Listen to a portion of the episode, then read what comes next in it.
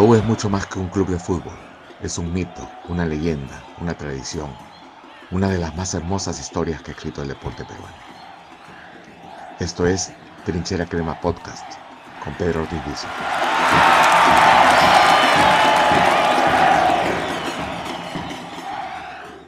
Compañucci debe cambiar. ¿Por qué?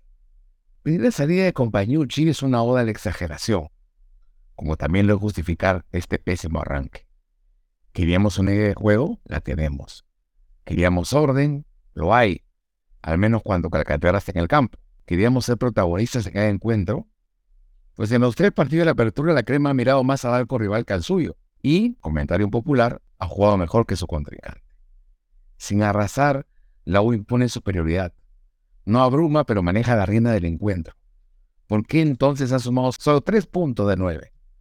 ¿Por qué la red de pie en la cabeza de Compañucci? ¿Por qué media quiere jubilar a Carvalho, regalar a Guzmán y devolver a Herrera? Aquí algunas razones, desde este humilde punto de vista. Tiene un ataque previsible. Aunque ataca con mucha gente, la U es demasiado previsible. Sus marcadores de punta se descuelgan para hacer dupla con los extremos. Pereguedes y Calcaterra suelen tirarse hacia el centro para pisar el área o juntarse con los delanteros. Polo y Rivera permanentemente están activos. Sin embargo, en la mayoría de aproximaciones, culminan en un centro buscando la cabeza de Valera o a quien aparezca de sorpresa.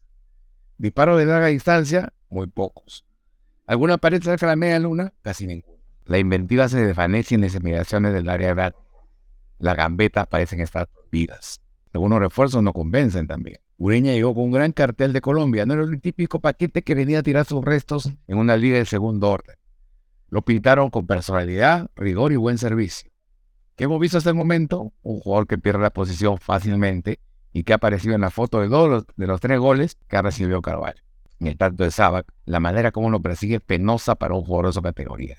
Se lo ve al trote, mirándolo sin intentar morir en su marca como un buen volante central.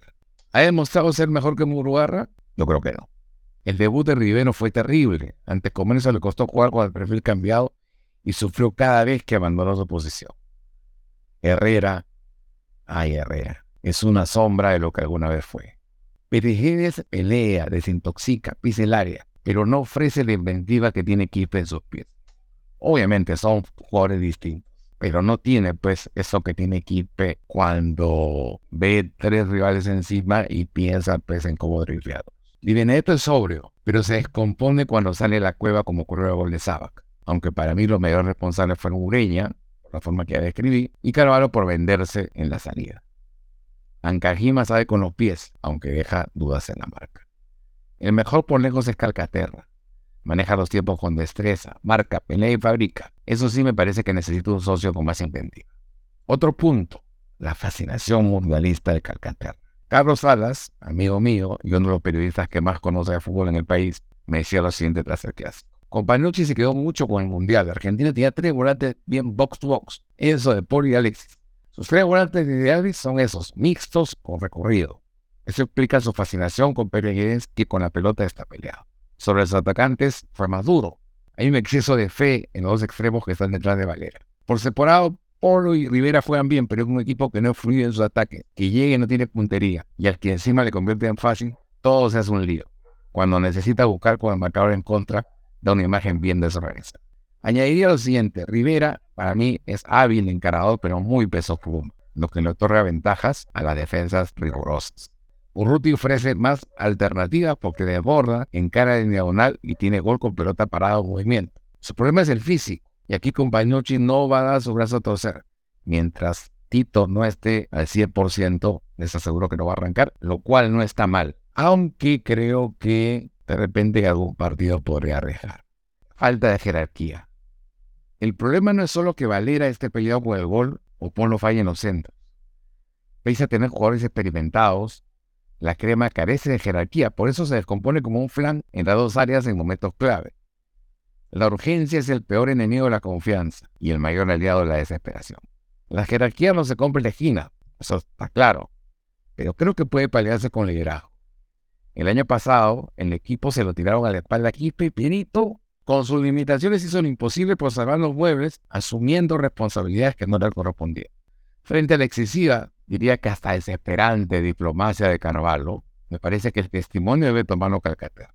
No es Chemo, el Puma ni el banco. Sin embargo, creo que tiene los galones y el juego para hacer sentir su personalidad dentro y fuera del campo de juego. Finalmente, con Panucci se tiene que ir. El día del partido escribí en un tuit que la responsabilidad le había quedado gigante y me reafirmo. Sin embargo, eso no quiere decir que deba irse, al menos por ahora. Este plantel lo armó con Manuel Barreto. Ambos diseñaron la pretemporada, eligieron los amistosos y establecieron las condiciones para trabajar. Y el equipo, a pesar de sus problemas ofensivos, ha sido superior en cada encuentro que jugó. Ahí tenemos que ser muy claros y además tenemos que reconocer que eso, dentro de todo, es una buena noticia. Por otro lado, sacarlo en este momento sería enterrar todo lo avanzado que no ha sido poco y empezar de ser un entrenador que encontrará un plantel armado sin mayor capacidad para elegir refuerzos o hacer cambios sustanciales. En otras palabras, repetir la historia que vivimos en el pasado. Esto, sin embargo, no debe hacer que Compañucci tome las cosas con un cheque en blanco, empecinarse en lo suyo, sin reconocer la necesidad de ajustes mayores. Murugara no debería mayor solidez en la volante. No es momento de buscar una fórmula que una equipe como Calcaterra sería un acto de soberbia impropio, sobre todo por el momento que vivimos, y letal para el equipo y su futuro. En momentos de crisis, profe, lo que más se necesita es humildad. Muchas gracias.